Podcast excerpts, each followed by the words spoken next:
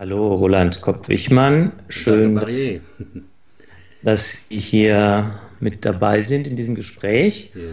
Ja. Ähm, wer ist Ihr Vorbild? Haben Sie ein persönliches Vorbild? Und welche Veränderung hat dieses Vorbild bei Ihnen ausgelöst? Also mein größtes Vorbild so für meine berufliche Arbeit, einerseits als Therapeut, aber auch als Trainer, das war mein erster Ausbilder im Hakomi-Institut. Das war ein Amerikaner, ist mittlerweile vor zwei Jahren äh, gestorben. Das war Ron Kurtz. Mhm. Und bei dem hat mich sehr beeindruckt die Ruhe, mit der er in Gespräche hineingegangen ist. Also auch wenn es Probleme gab oder wenn man tiefer gearbeitet hat. Und äh, ich habe länger mit ihm immer wieder gesprochen und er hat gesagt, er vertraut einfach darauf, dass die dass der Klient weiß, dass der andere weiß, wo es eigentlich hingeht und ähm, er selber das nicht wissen muss, sondern eben ein paar Fähigkeiten und ein paar Fertigkeiten, auch ein paar Interventionen, äh, die man dort, dort bei ihm gel gelernt hat, äh, darauf vertraute, dass man den Klienten zu sich selber führen kann. Und das hat er nicht einfach mhm. nur gesagt, sondern der hat das sehr überzeugend ähm, auch gelebt und das hat mich damals schwer beeindruckt. Also dass man nicht irgendwie ganz viel wissen muss, sondern dass man vertrauen kann diesem gemeinsamen Prozess und dass ähm, er diesen Prozess sehr gut gestaltet hat. Mm, so ein Grundvertrauen, ne? Ja, ein Grundvertrauen, dass die Lösung schon irgendwie da ist, auch wenn beide sie im Moment nicht wissen und dass man da aber hinkommen kann. Mm. Das Thema in unserem Gespräch ist heute ja auch Vorbilder. Mhm. Warum brauchen wir eigentlich Vorbilder? Ist es, also Steve Jobs war jetzt ja der, der, einer der bekanntesten Vorbilder. Ähm, ist es überhaupt sinnvoll, Vorbilder zu haben und, oder kann uns das eher bremsen, wenn wir da auch die Messlatte zu hoch ansetzen?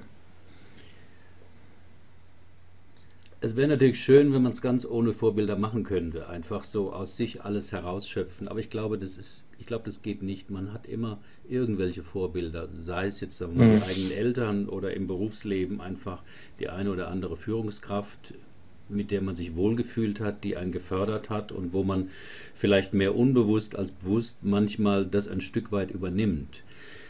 Bücher können auch eine Rolle spielen. Also Steve, viele Leute äh, sagen ja, dass Steve Jobs eines ihrer Vorbilder ist und die wenigsten haben ihn wirklich kennengelernt. Ne? War ja auch ein ziemlich, naja, schwieriger Typ, wenn man wirklich mit ihm zusammengearbeitet hat. Ähm, ich glaube schon, dass das hilfreich ist, aber letztlich, dass man so ein Vorbild natürlich nicht kopieren kann, sondern dass ein Vorbild, also ein Mensch, einem etwas vorlebt, was schon in einem selber auch drin ist was man vielleicht nicht so gut ähm, formulieren könnte, mhm. aber was man dort äh, in Realität sieht und sagt, ja, ganz genau so würde ich gerne in bestimmten Situationen mich so und so verhalten.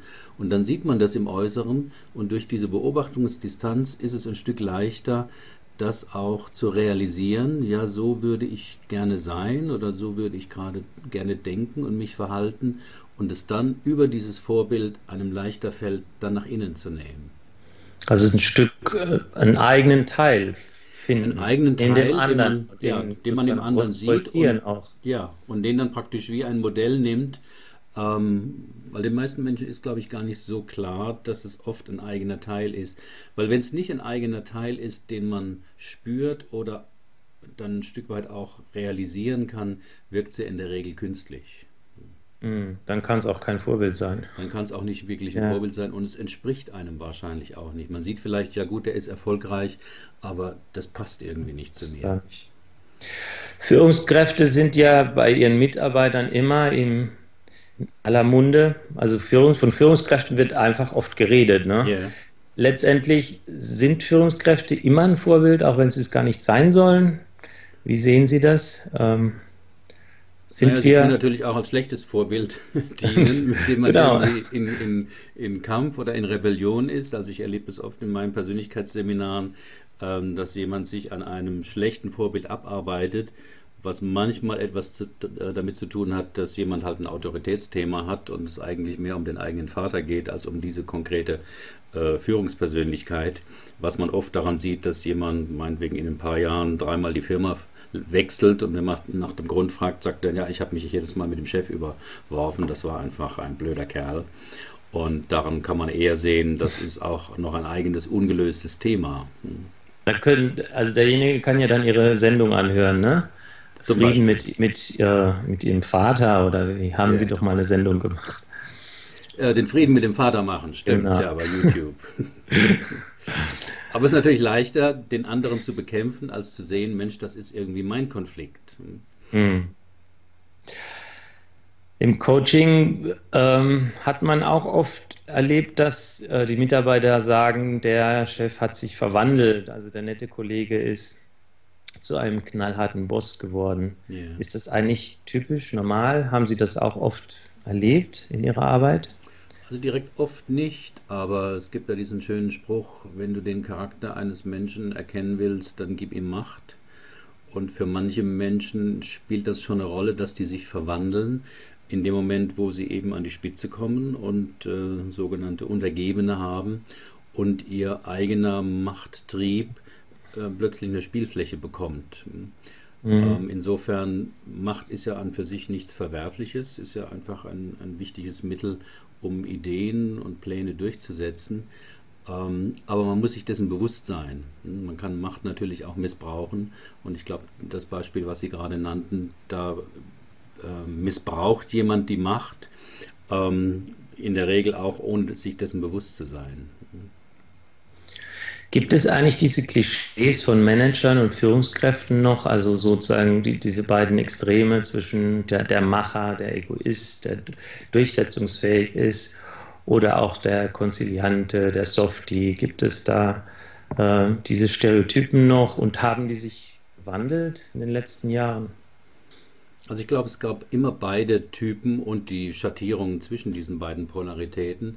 Ich habe ja vor kurzem ein Interview mit äh, Boris Grundl äh, äh, geführt und er hat ja ein Buch zu dem Thema geschrieben, Die Zeit der Macher ist vorbei und sagt mhm. das ja sehr genau. deutlich, genau. also gerade mit dem Wiederaufbau in Deutschland, äh, Leute wie Neckermann, Grundig und dergleichen ähm, waren Macher und ähm, das hat auch sehr gut in die Zeit gepasst. Man hat etwas aufgebaut und der Macher braucht natürlich auch Leute, die ihm folgen, mehr oder weniger ja nicht direkt blind, aber doch in einem gewissen Gehorsam.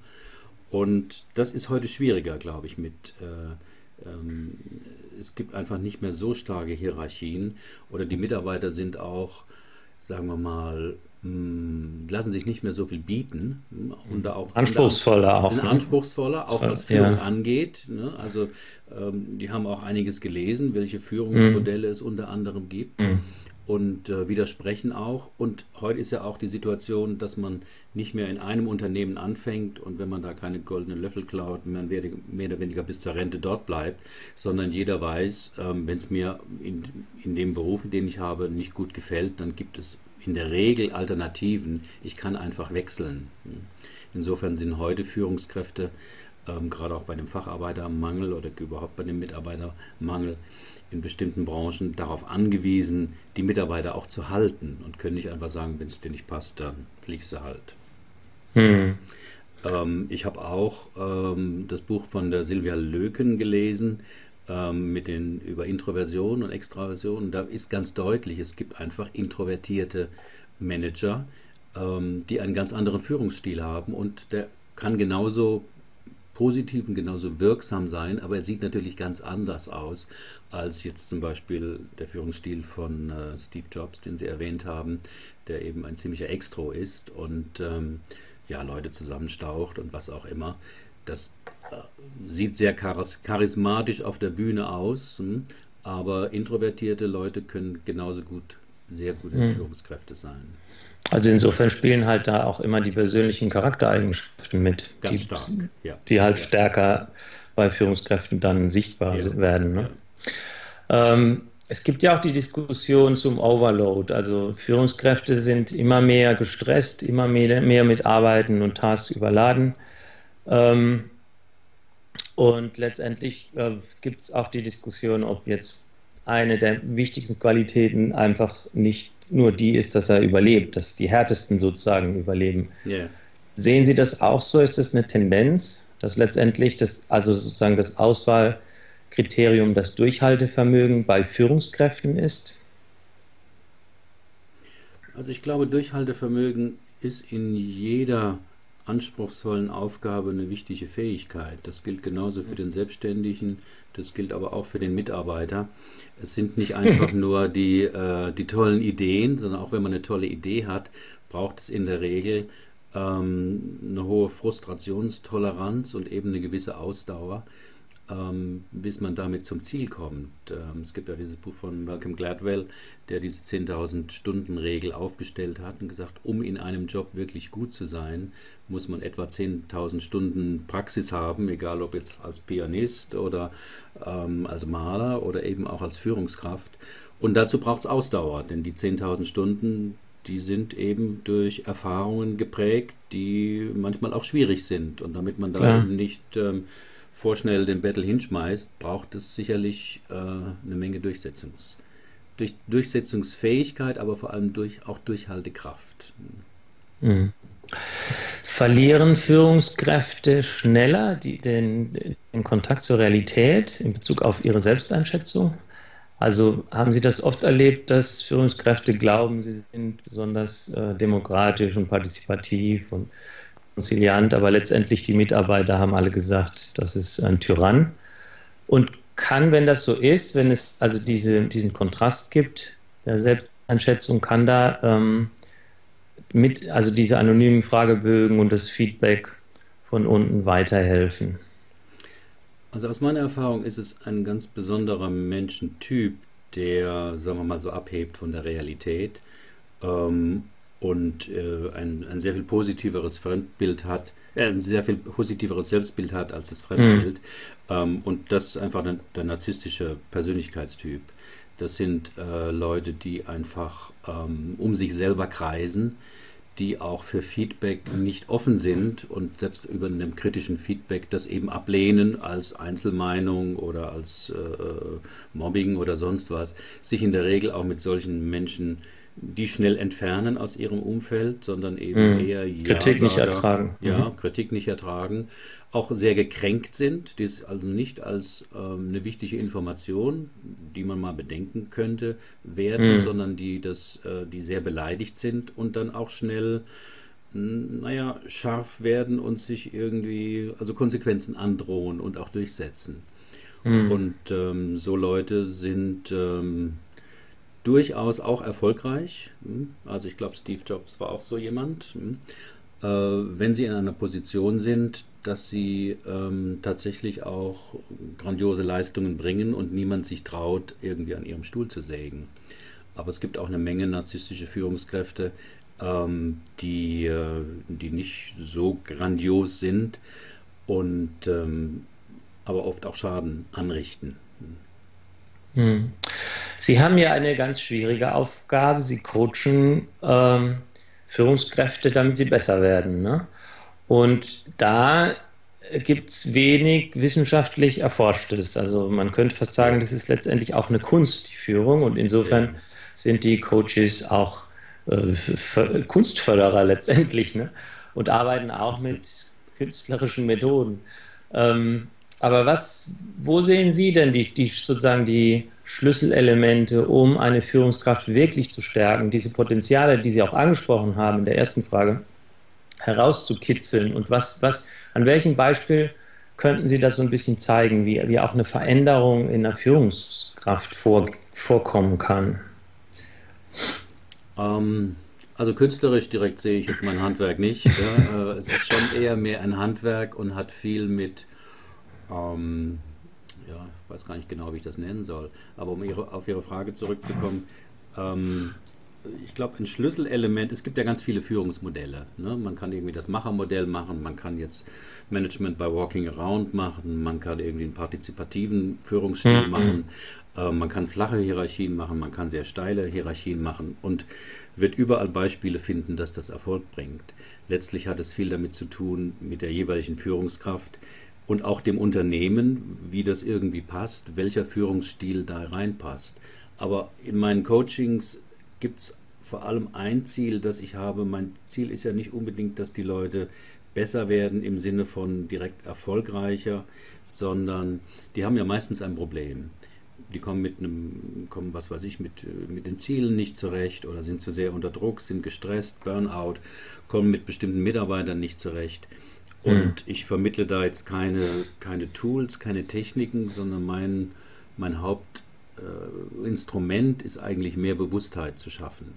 Also ein Stück weit Selbstkenntnis und da sind Führungskräfte wie andere Menschen auch ähm, nicht gerade sehr gesegnet, weil deren Blick eben in der Regel nach außen ist. Auf sehr viele Führungskräfte haben ein Modell von sich, dass sie eben funktionieren müssen und sind sehr ungeübt darin, ich sage mal, nach innen zu schauen, sich zu hinterfragen, Motive äh, und Bedürfnisse bei sich zu kennen beziehungsweise auch reflektieren zu können, warum etwas im Moment gerade irgendwie schwierig ist. Und das versuche ich in den Coachings und auch in den Persönlichkeitsseminaren, diese Selbstkenntnis ähm, äh, zu fördern. Stärken, ja. Mhm. ja. Also wenn jemand eine Schwierigkeit mit einem Mitarbeiter hat, nicht einfach nur, na, der ist halt blöd ne, und der muss jetzt irgendwie eingenordet werden und was kann ich da tun, sondern zu sehen, naja, das ist eben ihr Bild dieses Mitarbeiters. Wenn der aus ihrer Sicht nicht motiviert ist, dann hat das viel auch mit ihnen zu tun ähm, und welche Reaktionen er in ihnen auslöst. Das ist nicht etwas, was die Führungskräfte so auf den ersten Blick gleich mögen, ne, weil das wird natürlich auch sehr persönlich dann. Ähm, die meisten Führungskräfte wollen eigentlich, wie Sie angesprochen haben, ja noch besser funktionieren und erhoffen sich von einem Coach dann auch irgendein Tool, womit das geht. Und da muss ich erstmal ein bisschen enttäuschen.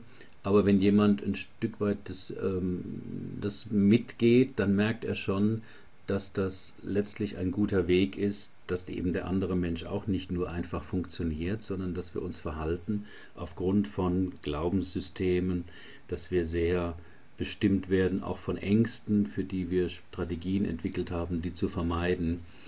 Und äh, diese Selbstkenntnis finde ich das Wichtigste, was jemand dann auch nach einem Coaching eben in seinen Führungsalltag mitnehmen kann. Mhm.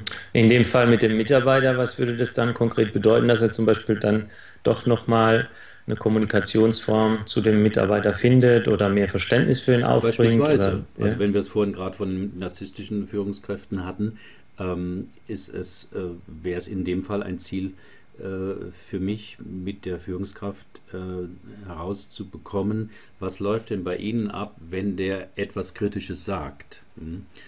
Mhm. Und ähm, das ist eine ziemliche Entdeckung für so jemanden, dass der sieht, dass er gar nicht auf die sachlichen Punkte, die der Mitarbeiter vorbringt, eingeht, sondern das sofort persönlich nimmt also sofort glaubt, der würde ihn nicht als Führungskraft respektieren, ihn für einen Versager hält oder was auch immer mhm. und entsprechende Verteidigungsmechanismen hat. Und wenn man das ein Stück weit trennen kann, sagen, wenn Sie sich jetzt einfach mal nur darauf äh, konzentrieren, dass der vielleicht, dass da vielleicht was Wahres dran ist, ne? ähm, dann hat man ein Stück weit einen Fuß in der Tür. Ne? Aber es ist nicht einfach, ne? denn diese Selbstkenntnis ist auch keine sagen wir mal, Management-Tugend, die, ich glaube, in dem MBA äh, groß äh, gelehrt wird. Ne? Mhm. Und das sieht man ja dann, wenn Leute sich nicht kennen. Ähm, also ich nehme mal jetzt das Beispiel von unserem Ex-Verteidigungsminister oder vom Ex-Bundespräsidenten. Das sind für mich Paradebeispiele, prominente Paradebeispiele von Menschen, die sich nicht kennen, die eine bestimmte Seite von sich nicht kennen und deswegen ähm, etwas machen, was ja von außen schwer zu verstehen ist, nämlich wie man innerhalb von ein paar Wochen eine sehr gute Karriere so gründlich in den Sand setzen kann. Ähm, auch beratungsresistent sich erweisen mh, hm, und trotzdem darauf beharren, dass man das, dass alles richtig gemacht ist und dass es eine Medienkampagne war und da war überhaupt kein Fehler und überhaupt und aber kaum merkt, dass einem das niemand glaubt. Mhm. Und darüber nicht stutzig wird. Das ist das Wichtige. Also ist das Schlimme letztendlich, dass die anderen einen besser kennen, als man sich selbst kennt, ne? Ja, sie kennen einen also das, besser. oder dass sie Dinge an einem entdecken, die man an sich ja. selber gar nicht wahrhaben will. Ähm, manchmal ist es so, dass der anderen eben, ähm, weil sie die Distanz haben, äh, besser etwas beurteilen können. Und insofern ist ein Feedback, auch was Sie gesagt haben, ähm, eine gute Möglichkeit, wenn man, äh, also speziell ein 360-Grad-Feedback äh, ist eine gute Sache, Ähm, aber das ist natürlich sehr konfrontierend. Hm? Und da braucht es mhm. jemanden, der sagt, äh, also okay, nicht alles davon wird stimmen, was Leute da in dem Feedback sagen. Manche kochen vielleicht auch noch irgendein Süppchen damit. Aber wenn, sagen wir mal, 80 Prozent äh, meiner Mitarbeiter sagen, ähm, äh, was weiß ich, habe meine Gefühle nicht im Griff, ne? oder man würde morgens schon sehen, was ich für eine Laune habe, dann ist da vermutlich was dran. Dann ist das keine Verschwörung, ne? sondern da mhm. ist vermutlich was dran. Ja, ähm, also bei uns im Unternehmen war das ja Standard und ähm, das irgendwann ist das dann auch eine Routine gewesen, ne? dass mhm. das, das sozusagen akzeptiert wurde. Ja. Ja, ja, ja. Aber natürlich in der Anfangszeit war das äh, zum Teil sehr dramatisch. Ne? Ja, das, das, musste dann auch moderiert werden. Ja. Das ist ein totaler Kulturwandel. Hm? Und da bleiben auch nur Leute, die das letztendlich ähm, mit sich machen lassen, sage ich mal. Also die auch das Gute, das Positive daran sehen und nicht nur das Schwierige. Hm? Und die, die das nicht äh, äh, ertragen können, die werden in der Regel gehen. Authentizität, das ist ja immer so ein Schlagwort. Wir sollen alle authentisch sein. Aber manchmal fragt man sich auch, wie weit kann das eigentlich gehen? Äh, ist das wirklich so wichtig? Ist das was, woran Sie auch mit den Menschen und den Führungskräften arbeiten, dass sie authentischer werden? Und wie kann man authentischer werden? Hm. Ähm, ich glaube nicht, dass eine Führungskraft authentisch sein muss. Ähm, ich glaube, dass sich das in vielen Situationen mit der Rolle überhaupt nicht verträgt. Ähm, mhm. Also nehmen wir mal die, die Bundeskanzlerin Merkel. Ähm, die kann nicht authentisch sein. Die kann nicht wirklich, meinetwegen, bei einem Interview sagen, was sie über ihren FDP-Koalitionspartner denkt ne, oder was sie über den CSU-Chef denkt. Äh, das geht einfach nicht. Ne, das verträgt sich mhm. nicht mit der Rolle. Und das merkt man ihr ja auch ein Stück an und jeder anderen Führungsposition. Also da braucht es eine Menge diplomatisches Geschick.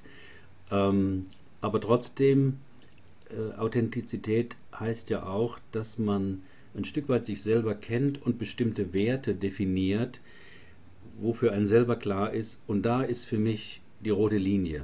Darüber mhm. würde ich nicht gehen. Hm? Nicht authentische Menschen haben eben so eine rote Linie nicht. Und das merkt dann auch das Publikum oder die Mitarbeiter, ähm, dass da was falsch ist. Hm? Dass jemand halt äh, eine flammende Rede über irgendetwas hält, aber im täglichen äh, Führungsmiteinander diese Werte eben nicht lebt. Und wenn man mhm. ihn darauf anspricht, ähm, er aber das nicht zugeben kann im Sinne von ja, stimmt, das war ein Fehler oder das hat sich in dem Moment mit der Rolle nicht vertragen, ja, sondern ähm, anfängt zu täuschen oder einem schöne Rechtfertigungen oder Erklärungen zu liefern. Mhm. Zu Ihrer zweiten Frage, ob man Authentizität lernen kann. Ähm, ich glaube, man kann sich darum bemühen. Man kann sich darum bemühen und das hat etwas natürlich auch mit der Rolle zu tun, wie viel Spielraum die Rolle lässt, authentisch zu sein. Ähm, meinetwegen ein Mitarbeiter kann durchaus mal auf den Tisch hauen oder auch irgendwie einen Kraftausdruck verwenden, wenn keine Kunden da sind, dann ist das authentisch. Ne? Aber ähm, je mehr jemand in der Hierarchie nach oben steigt, umso weniger Spielraum hat er in Bezug auf das Publikum, ähm, so sehr, sagen wir mal, seine Gefühle mitzuteilen. Hm. Also ich, die Frage ist halt auch, ob man bereit ist, ein Risiko einzugehen dafür, dass man dann authentisch ist, ja. Ähm, ja, das kann ja. ja. Das kann ja auch äh, Nachteile mit sich bringen. Ne? Absolut, ja. ja. Und also es ist ja oft ein Dilemma ne, zwischen den eigenen Werten und die Werte, die man eventuell dann vertreten muss. Und ja. irgendwann, diese, wenn die Linie überschritten ist, dann ähm, muss man zu seinen Werten stehen, aber muss vielleicht auch ähm, dann das Risiko in Kauf nehmen, dass das nicht ja, allen gefällt. Ne? Es hat natürlich auch, glaube ich, etwas mit, ähm, wie unangreifbar die Position ist, in der man ist. Hm? Also mhm. ich sage mal jetzt, ein Mittelständler, dem die Firma gehört, der kann es sich leisten, sehr authentisch zu sein. Ähm, wenn er weiß, ja, wem es nicht gefällt, der geht halt, ne? und ich kriege immer trotzdem neue Mitarbeiter. Oder bleiben wir nochmal in der Politik. Also Franz Josef Strauß, denke ich, war ziemlich authentisch. Ne? Der hat kein Blatt vor den Mund genommen, aber der war auch in seiner Position als CSU-Vorsitzender ziemlich unangreifbar. Aber auch das hatte Grenzen. als es dann um die Kanzlerschaft ging, wurde ihm deutlich gesagt, als kan er, geht nicht als Kanzler, hm? weil er einfach, ich will nicht sagen zu authentisch ist, aber weil ihm eine gewisse Diplomatie ähm, schwer fiel. Gegangen ist, ja. Und das würde aber, sagen wir mal, ein ganzes Volk ähm, äh, nicht gutieren. Mhm. Aber als CSU-Vorsitzender ging das über viele Jahre sehr gut. Ja, ja mit traumhaften Wählern, mhm. die hinter ihm standen. Ähm, also Grabenkämpfe im Unternehmen.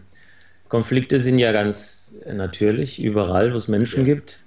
Aber Grabenkämpfe zwischen Mitarbeitern oder in einer Abteilung, gereizte Stimmung, das hört man schon auch oft. Mhm. Äh, Misstrauen, ja, oder so äh, Konfrontation. Was, was wären denn Tipps für Sie, wenn in, in einer Abteilung wirklich der Teufel los ist? Was ist denn ein guter Tipp, um einfach das mal anzugehen und da einen Veränderungsprozess anzustoßen? Also zum einen ist es natürlich eine Aufgabe der Führungskraft, hm, da mal zu gucken, worum es eigentlich geht. Mhm. Ähm, wenn es jetzt in der ganzen Abteilung der Teufel los ist, ähm, kann man versuchen, mit einzelnen Mitarbeitern mal Gespräche zu führen und Hypothesen zu bilden, worum es geht. Wenn das schwer möglich ist oder wenn man da nicht weiterkommt, würde ich in so, in so einem Fall immer ähm, eine Teamentwicklung machen von einem Tag oder so, möglichst moderiert, ne, also durch einen Außenstehender, damit auch die Führungskraft ein Stück weit entlastet ist und nicht diese mhm. Doppelrolle hat von Führungskraft und gleichzeitig noch so eine Art Mediator. Ähm, und dann wird man sehen, ob in dieser Teamentwicklungsmaßnahme äh, ähm, die Leute sich trauen, offen das anzusprechen, worum es eigentlich geht. Äh, das ist immer der Knackpunkt. Und ähm, manchmal ist es aber auch ein Konflikt, sagen wir mal, nur zwischen zweien oder dreien. Und dann ist es auch der Job äh, der Führungskraft, sich darum zu kümmern. Das kann man jetzt ein Stück weit coachen, wie das mittlerweile äh, äh oft gesagt wird, aber ich glaube, das hat auch Grenzen, weil im Coaching muss der Coach eigentlich neutral sein und eine Führungskraft ist nicht wirklich neutral. Das heißt, ähm, manchmal kann es auch Aufgabe der Führungskraft, wenn zwei miteinander einen Konflikt haben, äh, kann es Aufgabe der Führungskraft sein, einfach zu sagen, ich erwarte, dass sie beide diesen Konflikt lösen. Punkt. Und helfen Fortbildung, gewaltfreie Kommunikation, überhaupt, ähm, ja, wie, wie kann man die Kommunikation im Team stärken? Ist das sinnvoll, da auch ein paar methodische Inputs zu geben? Also ich habe über 20 Jahre lang solche Methodentrainings zu Kommunikation und zu Konflikt dergleichen gemacht. Ich mache sie seit zehn Jahren nicht mehr, weil ich den Transfer einfach zu lausig finde. Mhm. Ähm, Im Seminar klappt das sehr, sehr gut. Meinetwegen Fragen stellen, nehmen wir mal Kommunikation, zuhören und dergleichen. Aber ich bin davon abgekommen, weil dann im Berufsalltag ähm, das in der Regel die Leute doch nicht machen. Und das hat viel mit persönlichen Themen zu tun. Das ist mir klar geworden. Und deswegen mache ich heute nur noch Persönlichkeitsseminare, die eben diese persönlichen Themen berühren. Einfaches Beispiel. Ähm, äh, in einem Kommunikationstraining oder als Mitarbeiter, aber auch als Führungskraft ist Zuhören eine sehr wichtige Rolle, äh, eine sehr wichtige Fähigkeit. Mhm. Empathie. ja, ne? aber beim, beim Zuhören ähm, werden eben auch persönliche Themen berührt. Ne? Beispielsweise Themen wie, ich habe nicht immer recht hm?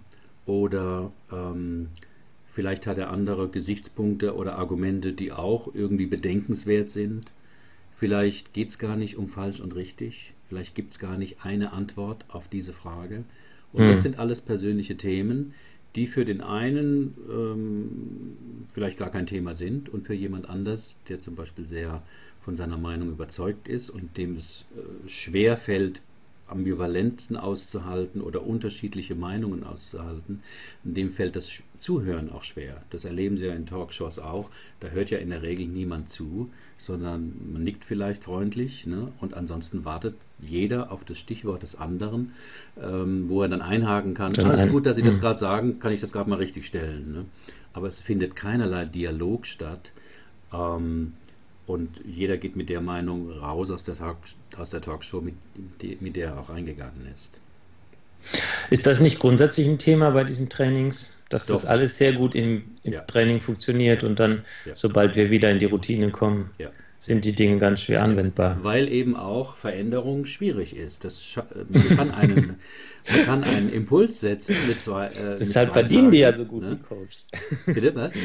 Deshalb verdienen die ja so gut, die Coaches, weil ja, die genau, da muss man dann Fortsetzungstraining machen oder wie auch immer oder ein Einzelcoaching. Aber Veränderung ist schwierig, jedenfalls von bestimmten Verhaltensweisen, die mit der Persönlichkeit zu tun haben, aus dem schlichten Grund, weil die Routinen, die wir haben, die Verhaltensgewohnheiten, mit denen fühlen wir uns sicher. Auch wenn wir das Gefühl haben, die, bringen nichts oder sind, äh, haben einen hohen Preis, wir halten in der Regel daran fest. Und wenn wir dann einen guten Tipp bekommen. Also polter doch nicht gleich los, hör dir doch erstmal an, was der andere zu sagen hat. Ähm, dann ist das für denjenigen, der jetzt 20, 30 Jahre lang immer losgepoltert hat, ist das für den außerhalb der Komfortzone. Der wird nicht sagen, das ist ja ein super Tipp, ich höre mir das einfach mal an, ne? so, sondern der wird sagen, ja, da werde ich ganz unruhig, wenn ich mir so einen Blödsinn anhören muss. Ja, was macht sie denn da unruhig? Ja, das weiß ich nicht, aber das ist doch Blödsinn. Ne? Ähm, und das, daran scheitern ganz viele Veränderungen, dass das immer, ich sag mal, anstrengend ist, auch einen psychischen Preis fordert. Äh, es ist unbequem und man muss raus aus der Komfortzone der eigenen Gewohnheiten. Und das ist immer ein Stück weit unangenehm und deswegen vermeiden das viele Leute. Im Seminar geht es ganz gut, weil da ist es entspannt und man weiß auch, was gefordert wird. Aber wenn man dann in den Arbeitsalltag zurückkommt, äh, wo die Leute auch anders reden als im Seminar, ähm, dann fällt man ganz schnell in das zurück, was eben das Gewohnte und Vertraute ist. Mhm. Ja, ganz lieben Dank. Roland Kopp-Wichmann. Fand ja, ich total spannend. Ich danke Ihnen.